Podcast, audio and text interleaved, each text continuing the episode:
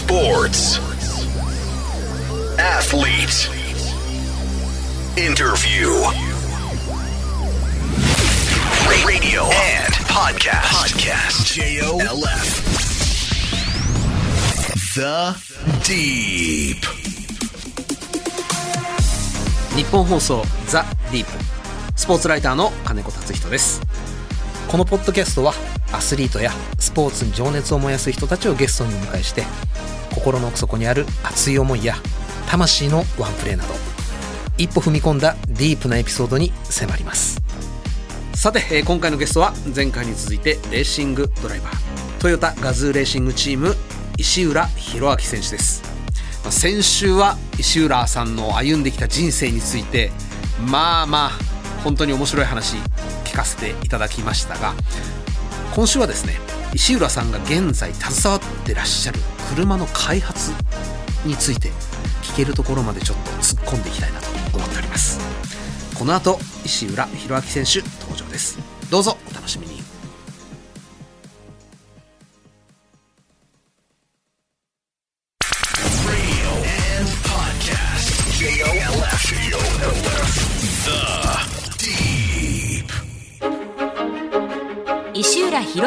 手は1981年生まれの東京都出身。スーパー GT やフォーミュラ日本で王者に輝かれ現在はスーパー GT の GT500 クラスで活躍。トヨタガズーレーシングチームゼントセルモで栄冠を目指されています。The Deep. 改めましてスポーツライターの金子達人です。それではゲストをご紹介しましょうレーシングドライバートヨタガズーレーシングチームの石浦弘明選手です今週もよろしくお願いいたします、はい、よろしくお願いします。先週がっつりいろいろお話石浦さん個人について伺ったんですが、はい。今週はあの石浦さんが携わってらっしゃるお仕事についてよくちょっと伺っていけたらなと、ぜひぜひ。で僕今あのトヨタの未来という車おはい。初代2代と続けて未来乗り継いでるんですけれど本当ですか？はいそんな嬉しいことはないですね。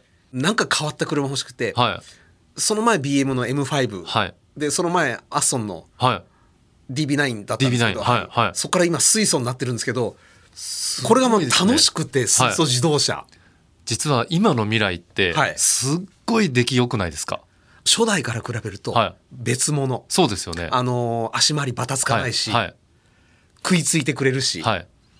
でもあれに乗れる方ってなかなか限られてるので、そのあの車の良さをなかなか伝えることができなくて、まあ、車種 LS ですもんね、はい。はい。そうなんです。なので、すごいコスパとしてはいいはずなんですよ。いやだってはい。いやらしい話ですけど、はい。国と都から合わせてはい250万ぐらいはい。お金もらえちゃうじゃないですか、はいって。だからレクサスの一番高い車をだいぶ安く買えるような状態になってるんですよはい。ね。、で自動車税とかがはい。ゼロじゃないですか、はい。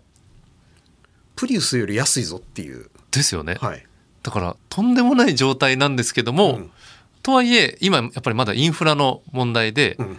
水素ステーションが限られてるっていうのもあってまだあれですけどでもそれに気づかれた方はすごいレアな方だと思います。いやいやいやもうとにかく乗ってみて楽しくて、はいはいつい買っちゃったんですけれど、はいはいはい。ただ初代未来はぶっちゃけブサイクだったじゃないですか。そうですね。あの幅をギュッと狭くしちゃったんで,、で2代目はもう文句なしに美しい車だったくんで。なってますね。ちょっとアウディの A5 っぽかったですけど。そうですね、はい、ちょっとハッチバック的なところもありましたけど、であれってあの車は水素を充填するじゃないですかはい。水素ステーションで。でそこから車の中でそれを電気に作り変えて、はい。モーターで走る車ですよね。ところが、はい。水素エンジン作ってらっしゃるじゃないですか。そうなんですよ。でそれの開発に携わってらっしゃるわけですよね、はい。聞きたい。どんなん？水素エンジンってじゃあ何が違うのってなかなか皆さんイメージ湧かないと思うんですけど、うん。要はガソリンのエンジンあるじゃないですか。はい。今レースで GR カローラっていう車で水素エンジン積んで出てるんですけど、うん。そのエンジンガソリンで使うエンジンをそのまま使って、うん。ガソリンの代わりに水素を燃やして走ってるんですよ。ディーゼルを燃やしてはい、軽油を燃やして走る車と、はい。ガソリンを燃やして走る車って、はい。まあ、エンジンの構造の違いもあれ、はい。乗り味とか、はい。こうトルクの感じ、はい。持ってく感じとか全然違うじゃないですか。はい。水素エンジンは？水素エンジンはガソリンと同じパワーが出せるしレスポンスアクセルを踏んだ時の反応は水素の方が速いんですよ。だから乗ってて踏んだ瞬間にバンってパワーが出るんでもっと楽しく走れるしいかんかん。ちょっと、ま、眉に唾をつけて。でで、デメリットもあるでしょ？はいメリットもうちょっと言ってもいいですか？あ、どうぞどうぞどうぞ。あの音がうん。すごいいい音がするんですよガソリンともまたちょっと違うんですけど音量的には同じようにいい音がして乗っててめちゃくちゃ気持ちいいのに後ろのマフラーから出るものは水蒸気だけなんですよ水しか出ないんですよめちゃくちゃクリーンじゃないですか、うんだから、まあ、水素にもいろんな種類があるんですけど、はいちゃんと太陽光発電とかから作ったグリーン水素であれば、うん。全く環境に負荷をかけずにうん。水蒸気だけを出しながらいい音をしながらすごいパワーを出しながら走ることができるっていうのでそれをアピールしたくて僕らレースにそれを使ってるんですよでもデメリットがありますはい。デメリットは気体の水素を車に積もうと思ったらタンクが必要なんじゃないですか、あのタクシーなんかでも後ろにあのタンク積んで、はいあの走られてたりしますけど、はいまあ、そういったイメージのタンクを車に積むんですけど、うん。航続距離、まあ、満タンにしてから走れる距離が、えーまだ短くて、うん。えーサーキットだと、まあ、100キロから150キロぐらいなので一般道でゆっくり走るっていうかい一般の使われ方をすればもっと全然長く走れるんですけどあの、今、未来がはい。5キロ満タンはい水素入れて約はい。600キロぐらいはい、じゃないですか。はい、水素エンジンだと？エンジンだとそれよりはだいぶ短くなっちゃいます。だいぶ短くなっちゃうんだ。だいぶ短くなっちゃいます。なんですけど今年僕らがレースに投入した車が今度気体の水素ではなくて液体水素を使ったうん。水素エンジン車を、えー先日富士24時間レースっていうレースにデビューさせて24時間レース完走できたんですけど、うん。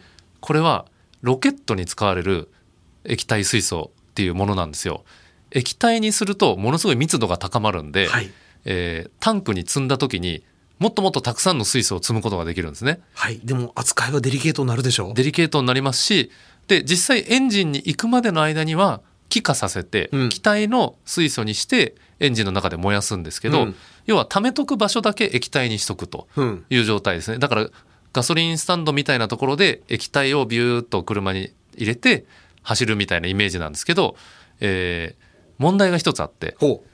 マイナス253度以下でないと液体でいられないんですよ気化しちゃうんですよですよね。はい、なのであのロケットに液体水素を入れてる時って、うん。皆さんこうドライアイスの煙みたいなのがだだ漏れしてますよね。はい、ファーファーファーファー出てるじゃないですか、うん。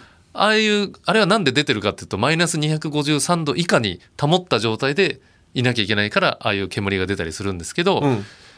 車にじゃあ積んでどうやって走るんだってなるじゃないですか、うん。ビビるよ、あんなん出てきたら。はい、ものすごい保温性能を持った魔法瓶みたいなタンクを作ってそれを車に搭載しましたトヨタが？はい、で世界中のエンジニア大学の方とか、えー自動車メーカーが実は以前にも液体水素を使った車っていうのは挑戦してるんですけどみんな技術的に無理だったって言って諦めた技術なんですよ。捨てられた技術だ。捨てられた技術なんですけどそこからでも10年ぐらい経ってるんですよ。だから今の技術でもう一度チャレンジしたらできるんじゃないかっていうことでトヨタの研究所の端っこにある建屋を使って 本当にあの下町ロケットじゃないですけど、うんあのそういう感じで技術者が有志で集まってやり始めたプロジェクトなんです。あれ、じゃあ、トヨタさんが本腰入れてこれをやるぞっていうよりは、割と端っこで頑張った人もうたちの、限られた予算でとにかくやってみようぜでその10年前の技術も参考にしながら今の技術で作ってみようって言って本当に手作りでもう車の中開けたらロケットみたいにもうすごい配管とかもうスイッチパネルがあったりすごい状態なんですけどでもそれが走り出した瞬間みんな涙流したんですよ。本当に走ったと。できた。でこれを24時間で完走させれば耐久性も証明できるっていうので、えーいろんな1年かけてハードルをクリアしながら改良に改良を重ねて本当に液体水素を注入して魔法瓶の中で保管してそれを気化させて走るってことができたんですよ。すげえ。だから世界中の技術者たちがえあの無理だと思ってたやつやったんだみたいな風に今見てくれてると思います。そもそもだって未来が発売された時に、はいメルセデスの方たちはがい700万円っていうはい車両販売価格を聞いてゼロ1個少ないだろって言ったってエピソードあるじゃないですか。そうですね。まさにそうでもそれよりもっとすごいことになってませんか、はいそれ。なので一般の人たちにはそんなに知られてないかもしれないんですけどあの技術者の人たちからしたらとんでもないことやり遂げたなっていうふうに見てもらえてると思います。それが、ホンダではなく、トヨタで起こったということに、僕は衝撃を受けます。はい、あのーやっぱり豊田昭夫会長がうん実際その車に乗られてレース一緒に僕も出たんですけど途中ではもちろん失敗もあったりあのトラブルを起こしてこれを発表してるんですけどちゃんと公言してるんですけど、うん。トラブルを起こしましたとか失敗がありましたっていうこともやっててその度にそこで技術者たちが集まって涙流してる時もあったんですけど、うん。俺がついてるからこのプロジェクトを止めることはないと。みんなを応援するってはっきり言ってくれて何度失敗してもいいんだと。失敗しなかったら絶対次の未来はないからっていうことで未来のためにみんな失敗しようぜみたいな感じのことを言ってくださるのでみんなもう失敗を恐れずにじゃんじゃんトライしてる感じです。よくそんな方が出現したな。しかもそんな今トラブルが起きたりしてた車に自ら乗ることでうん。安全性も証明して、はい、そういうことをトライしてますね。なんとなく水素って危ないんじゃないかっていうイメージが。勝手にあの水素爆弾とかと、あの混同されてる方いますもんね。水素爆発みたいなあと理科の実験でポンってなるでしょみたいな、うん。そういうイメージ持たれてるんですけどちゃんと正しく扱えばで正しく車に搭載すれば例えばレースだったらぶつかってクラッシュしたり、うん。横転したり燃えたりいろんなことが起きる可能性あるので、うん。あの我々もちゃんと試験場で車を燃やしてみたりとか、うん。潰してみたりとかあのピストルで撃ってみたりとか、うんどんなことがあっても大丈夫っていうのをしっかり実験もして運用してるんでそのためにはどんなことが必要なのかっていう知見も今溜まっていっててこれがやっぱり将来の自動車に役に立つ可能性があるんですよ。アメリカで販売することを思えばピストルで撃たれることも想定しとかなきゃいけないですもんね、そうなんですよ貫通しないとかいろんなテストを重ねてますからね。ちなみにその水素エンジンの車が普及した場合、はい、どこではい、水素ステーションで入れられるんですか？水素ステーションで実はあの今の水素ステーションってはい。保存してる状態は液体で保存してたりするんですよ。そうなんだ、はい、だからタンクローリーみたいな車が来て、うん。液体の状態で保存しててでも未来に入れる時には気体になってるんですけど、はい。とかもなってるので決して不可能ではない状態なんですよじゃ。あ今一生懸命全国にポツンポツンとはい水素ステーション作ってますけれど、はいそれはあの水素エンジンに対しても有効活用できるわけですねできるわけです。であのもちろん気体の水素でもありなのでタンクを積んで気体の水素で車を走らせるっていうのも一般道でももちろん可能になるいずれは絶対可能になると思います。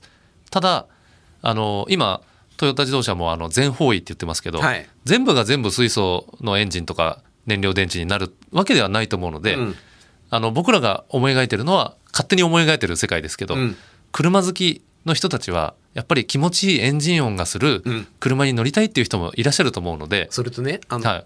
ガスの匂いがはい、嗅ぎたいんですよやっぱり。そうですよね。やっぱそういう方たちにあのいずれ水素であれば、うん。ちゃんと音が出るうん。気持ちよく走れるエンジンも内燃機関も残れ残れますよと。生き残れますよっていうことを今のうちからアピールしたいんですよね。あの水素自動車に関しては韓国であったり、はい。メルセデスであったり出してるじゃないですか、はいはい。水素エンジンに関して言うとトヨタ以外に開発しているところはあるんですか？うーんまああるのかもしれないですね。表に出てきてないですよね。出てきてないですね。でトヨタはそういう開発してる状態の車でレースに出ちゃって、うん。あの見せちゃってるので、うんなかなかそんな会社ないと思うんですけど、隠すじゃないですか、はい、だ開発の現場をもうお見せしながらやってると。発売前のスポーツカーも今レースに出してますからね。あのそういうところあたりはもう徹底して F1 もそうですけれど、はい。秘密主義のはい。ヨーロッパとははい。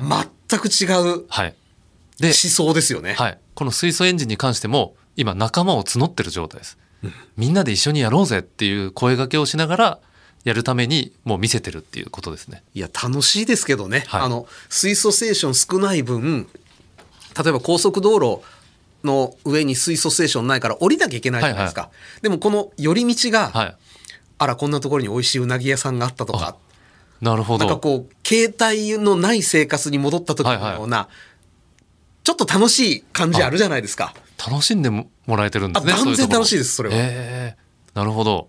それは、だから水素ステーションの周りに美味しいお店があったらもっと楽しくなるのにななんて。なるほど、なるほど。思いますけどねそういう視点は初めて聞きました、僕も。でも今後、やっぱ水素ステーションもはい。増えていく可能性もありますもんね。どんどんどんどん増えていって、うん。その水素で動く車も、電気で動く車も、はい。いろんな車の種類が今後は増えていくんじゃないかなと思いますね。一度だから東名で大阪行く時に名古屋のあたりで水素やばいなってことになって、はいはい蒲郡で降りたんですよ。はいはい。で水素ステーションまで行ったらそこがあの競艇場でなるほど。でその競艇場の近くに変なホテルとか、は面白い施設がいっぱいあって、はで後日そこに泊まりに行ったりなんて、へー新たな発見がい。はい。あるんですよガソリン車と違って。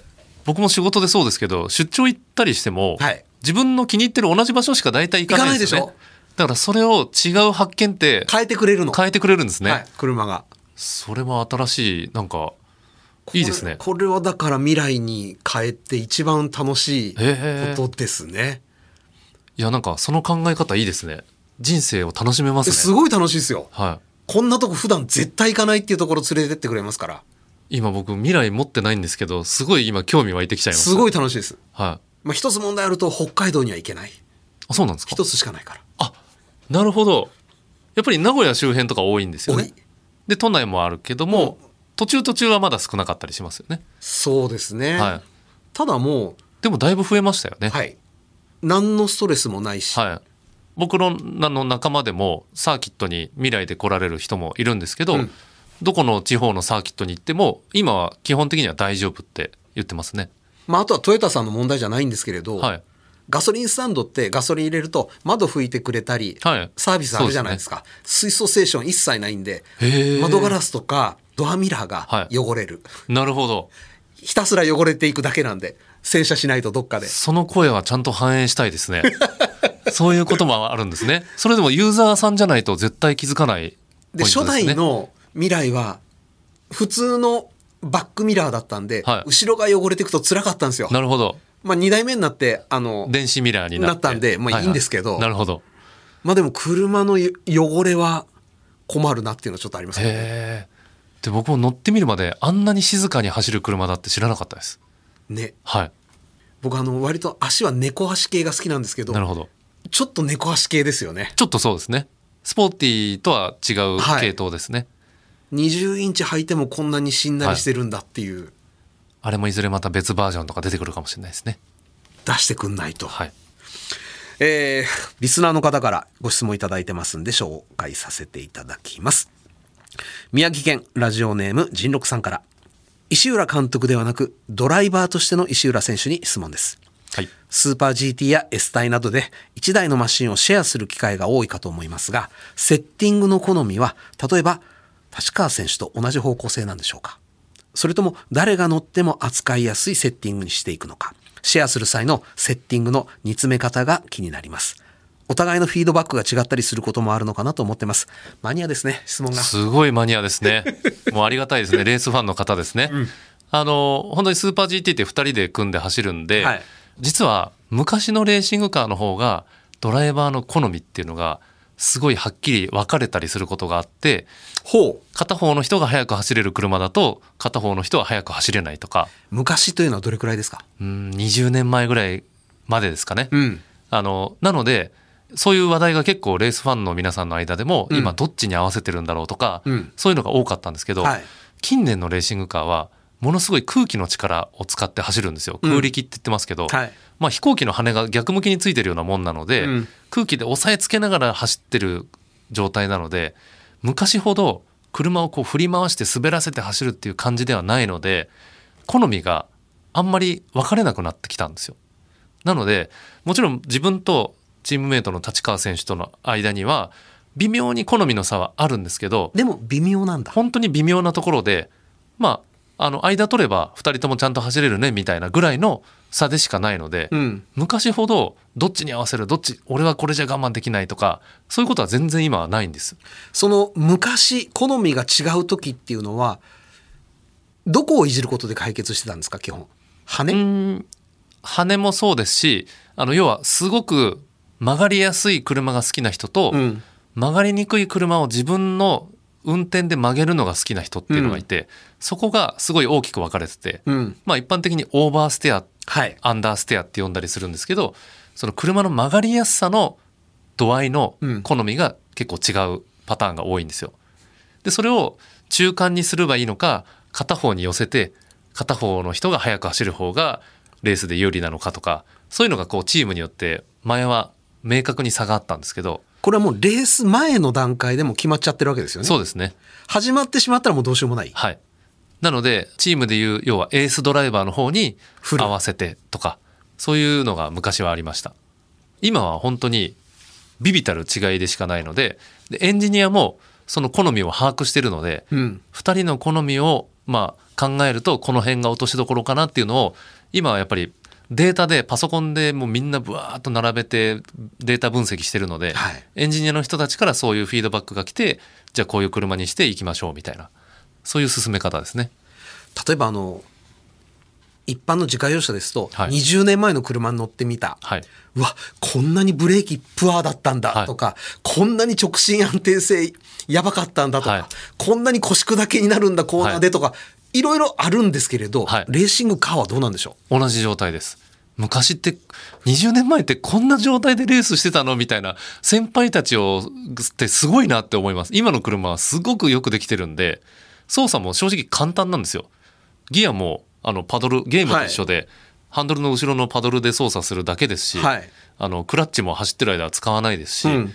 あの本当にゲームやってるぐらいの操作でしかなかったりあのレース中もエアコンも結構強く効いたりはしますし昔は車内が70度とかになってたんですけどうエアコン効くのね今。エアコン効きます。シートからもエアコンが出るんで。あらー、はい。だあのいろいろやっぱり進化してるって昔はあの靴の裏が溶けるって言われてたんですよ。ペダ,、はい。ペダルが熱すぎて、ねちょってね、はい、そんな時代が長くあったんで僕らからすると先輩たちってすごかったんだなみたいなイメージです。進化してるんだ。車はめちゃくちゃ進化してます。その分速くなってるんで、ん。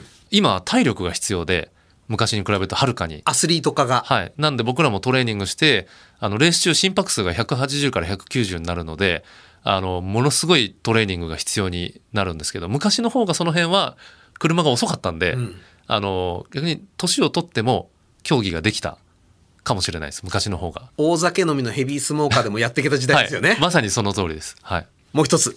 千葉県のラジオネームくるりんぱさんから。長年のモータースポーツファンです。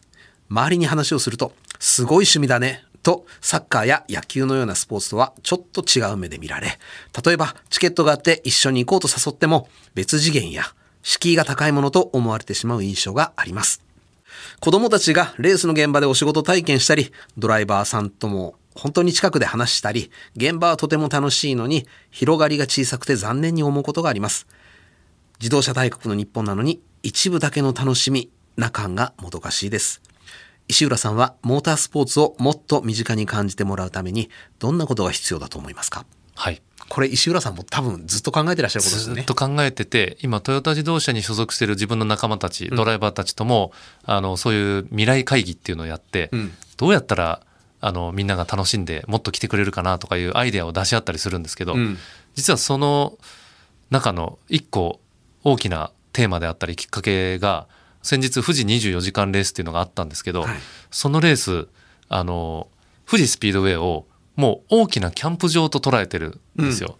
で毎年毎年キャンプをしながら24時間横でレースやってるぐらいの感覚でうん。見に来てくださいよっていうイメージで開催してたところどんどんお客さんが増えてほう。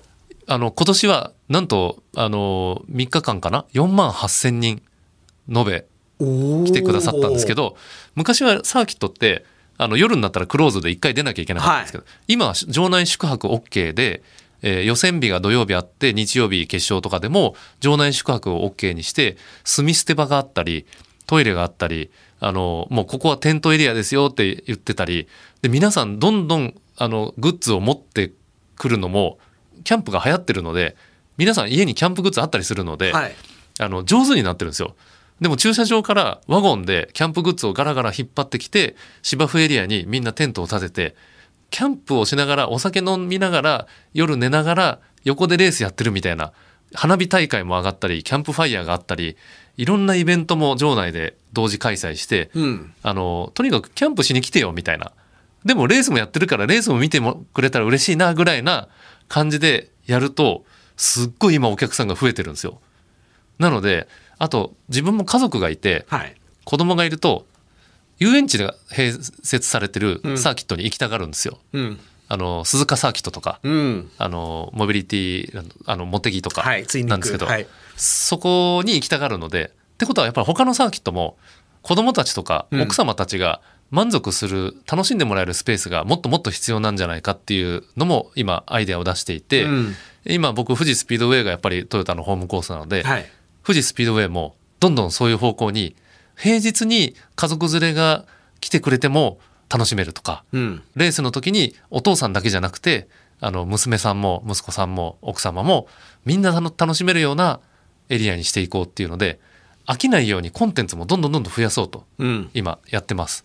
なのであの本当にレースだけを集中してこれだけを見てくれってこっちが発信してもやっぱりそこはレース好きの方にしか刺さらないと思うので、うん。あのそれじゃないものでも本当にフラッと来てもらってあレースって面白いんだねって体感してもらうと、うん。あのテレビで見るレースと生で見るレースってこんなに違うんだっていう驚きが絶対あるんですよ。はい。もう音とか迫力とか伝わらないですもんねテレビじゃ伝わらない音はですはいなので一回来てもらえればハマってもらえる人たち本当に多いので、うん。じゃあどうやって一回来てもらうかここがポイントかなと思ってます。あでもキャンピング場グランピング場どこもいっぱいいっぱいでしかも高いところ多いじゃないですか、はい。であとキャンプ場に行ってもそのキャンプ以外のことをない。んですよね意外と。あ楽しめるところが、うん。なので相性はすごいいいと思うんですよサーキットとキャンプっていうのは。すごくいいと思いはい。ます、あとキャンピングカーも流行ってたりするじゃないですか、はい欲しいんですよ今、はい、僕実は最近キャンピングカー買ったんですけど。何を？え？何を？何を、うん。あのーアドリア。アドリア、はい。アドリアの？いや僕本気でもうずっと欲しくて。本当ですか、はい。アドリアの中でもうん。ちょっと安いグレードでサンリビングっていうのがあるんですけど。ああのレクサスとトヨタみたいなそう関係そうそうそう、です。よねはい。それだと5人家族なんで、うん。全員ちゃんと寝れて移動できるっていうやつでサーキットでは僕持ち込んでモーターホームとして使ってたりするんですけどもう全長7メートルあるんですけどデュカスペースのやつですよね。デュカトのやつです。でもあの昔からキャンピングカー憧れで欲しかったんですけど、はい。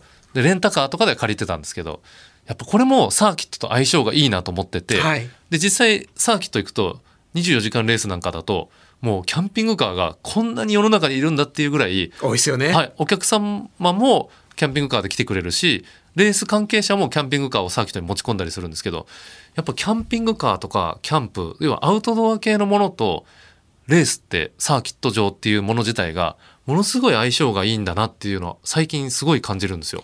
レースというかスポーツとあるんですよね、僕あの2006年のワールドカップの時と、はい。サッカーのはいはい。2002年のワールドカップの時、はい。キャンピングカーでヨーロッパ中走り回ってたんですけれど、ええはもうスタジアムの横にはい前日行っはい。て止めちゃって、はい。近いところにはい。飲み食いして、そうですよね。だからあの2時間のレースを楽しむんじゃなくて、はい土曜日日曜日で丸2日間を楽しむ。楽しむ。楽しみ倒す、はい、途中2時間だけレースやってるよみたいな。そこだけレース楽しもうみたいな。そういう人たちが今どんどん増えてくれてるので今後もっともっとサーキットに来て来てくれるんじゃないかなと思ってます。あんまり大きなメディアでは取り上げられてないですけれど、はい。草の根ではじわじわ広じがってるわじわ今広がってる感じがしてます。だって行ったら楽しいですもんね。そうなんですよ。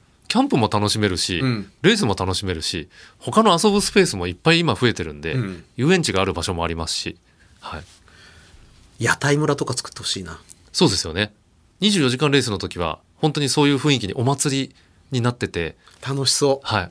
で僕も何度も言ったドイツのニュルブルクリンク24時間レースなんかは、うん。本当に1週間飲み続けるんですよみんな。うまあ正直食べるもんソーセージしかないのは辛いですけどねで僕らレースしててもバーベキューの煙で前が見えなかったり、うん。ソーセージの匂いしちゃったりとかそういう状態なんですけど20万人が来るんですよ1週間。そういう文化って日本にはなかなかないのででも作っていきたいですね。作っていきたい。それを作りたいなっていうふうに思いますね。こんだけたくさんの自動車メーカーあるわけだし、はい。バイクメーカーあるわけだし、まずは1年に1回でもいいからそういうこの1週間はここでこうやって休暇を取って楽しむみたいな、そういう文化もあってもいいんじゃないかなと思いますね。バイクだと8体があるじゃないですか、そうですね。はい。車でそういうのが欲しいですね、日そうなんです。本に。でその富士24時間レースっていうのがなんとなく毎年どんどんなってってるんだ。なってってるんです。だちょっとそこあのまだご存知ない方はぜひ調べてもらいたいな。と車好きなのに僕全然それ知らなかったはい。です。もしかしたらキャンプ好きの方の方が知ってるかもしれないです。おお。はい。あんなにテントが立つんだっていうぐらいもうびっしり立っててみんなものすごい楽しんでるんですよで、ちゃんとトイレとかあるわけですもんね。あります、はいあの、本当のノキャンプだとはい、女性の方とか辛いじゃないですか。すよねもう綺麗なあのトイレがいっぱいあったりするんで、うん。だから本当に一人で本当に山奥に入っていくキャンプとは違うスタイルですけど、たまにはそういうのも絶対楽しいと思うんですよね。いや、ディープなキャンプははい。限られますよ。そうですよね。はい。ちょっとした非日常を味わいたいんであればそっちの方が全そっちの方が。ぜひキャンピングカー買って来てください。あの、いい場所僕が確保しておきますから。止められる場所取っときますから。アドリアかデスレフかでずっとはい悩んでるんですよあやっぱそうねです。よね。はい。ずいぶん私的な話になってしまったな、えーお時間となりました今日のゲストはレーシングドライバートヨタガズーレーシングチームの石浦博明選手でした2週にわたりどうもありがとうございました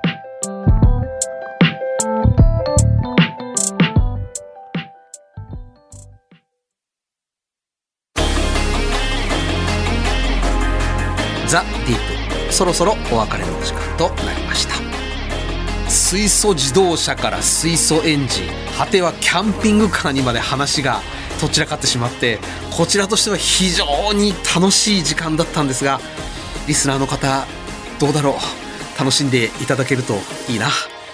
さて引き続き番組ではゲストの方へのメッセージや質問をお待ちしております。メールアドレスはアルファベット小文字で deep 1242.com です。そしてこの番組は日本放送で毎週日曜日の夜8時からラジオでの放送もしています。そちらでもぜひ聞いてみてください。ザ・ディープ。それではまたお会いしましょう。お相手は金子達人でした。